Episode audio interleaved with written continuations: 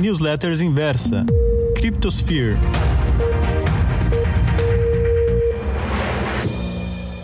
Esses dias em casa têm servido para organizar muitas coisas na minha vida.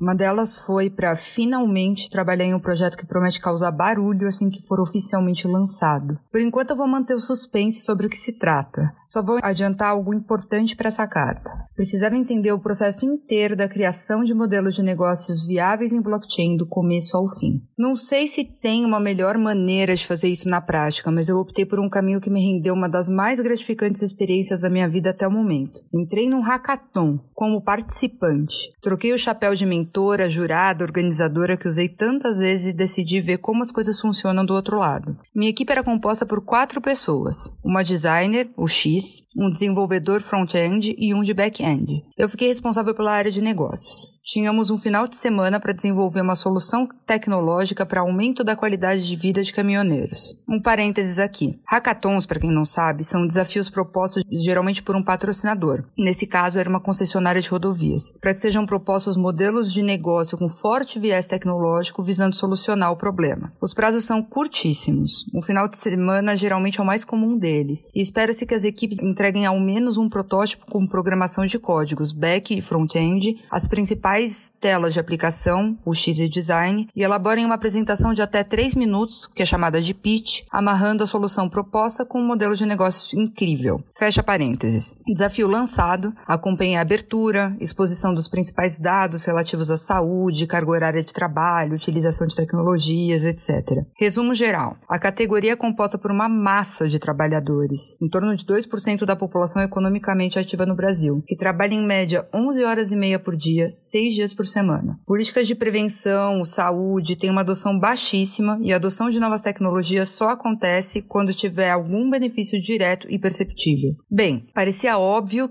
que criar algo com essas características, benefícios, era a ordem do dia para um modelo de negócio ser, de fato, incrível. Na parte da proposta tecnológica, os três membros do time saíram com a mesma ideia, algo envolvendo gamificação que fosse fácil e intuitivo. Então chegou minha vez de expor.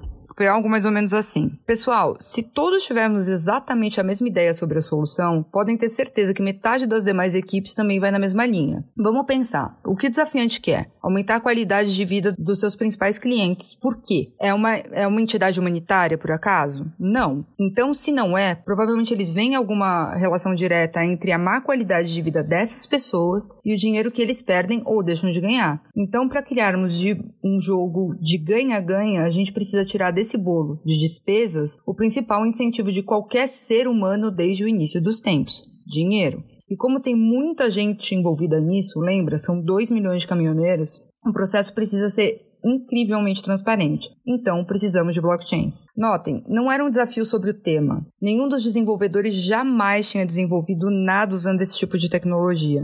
Mas pelo menos para eles, a resposta da necessidade de blockchain no projeto era óbvia e irrefutável. Tanto que a gente passou mais tempo discutindo as cores do layout do que isso. Estabelecemos uma meta de entregáveis para cada um. Nosso designer de front decidiu ver se conseguiria programar algo em Ethereum. Em dois dias, o contrato inteligente já estava com deploy feito, rodando em testnet, traduzindo, rodando perfeitamente em ambiente de teste, bastando apertar um botão para jogar na rede do Ethereum de verdade. Todos os entregáveis saíram no prazo. Projeto entregue com sucesso e com orgulho, horas antes do deadline. E acreditem, quando o prazo são 48 horas corridas, duas horas são preciosas. Apresentei o projeto para algumas pessoas alheias ao desafio depois que a gente entregou. Todos, sem exceção, começaram uma frase com Uau!